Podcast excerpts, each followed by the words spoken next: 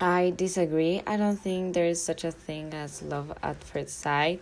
Uh, maybe you can think somebody's handsome or or really cute or pretty, but I think you really have like to fall in love with somebody you have to at least know that person for like 6 months or something. You cannot fall in love with somebody that you don't know nothing about them, like their personality, their habits, um like their idol uh, idol ideology.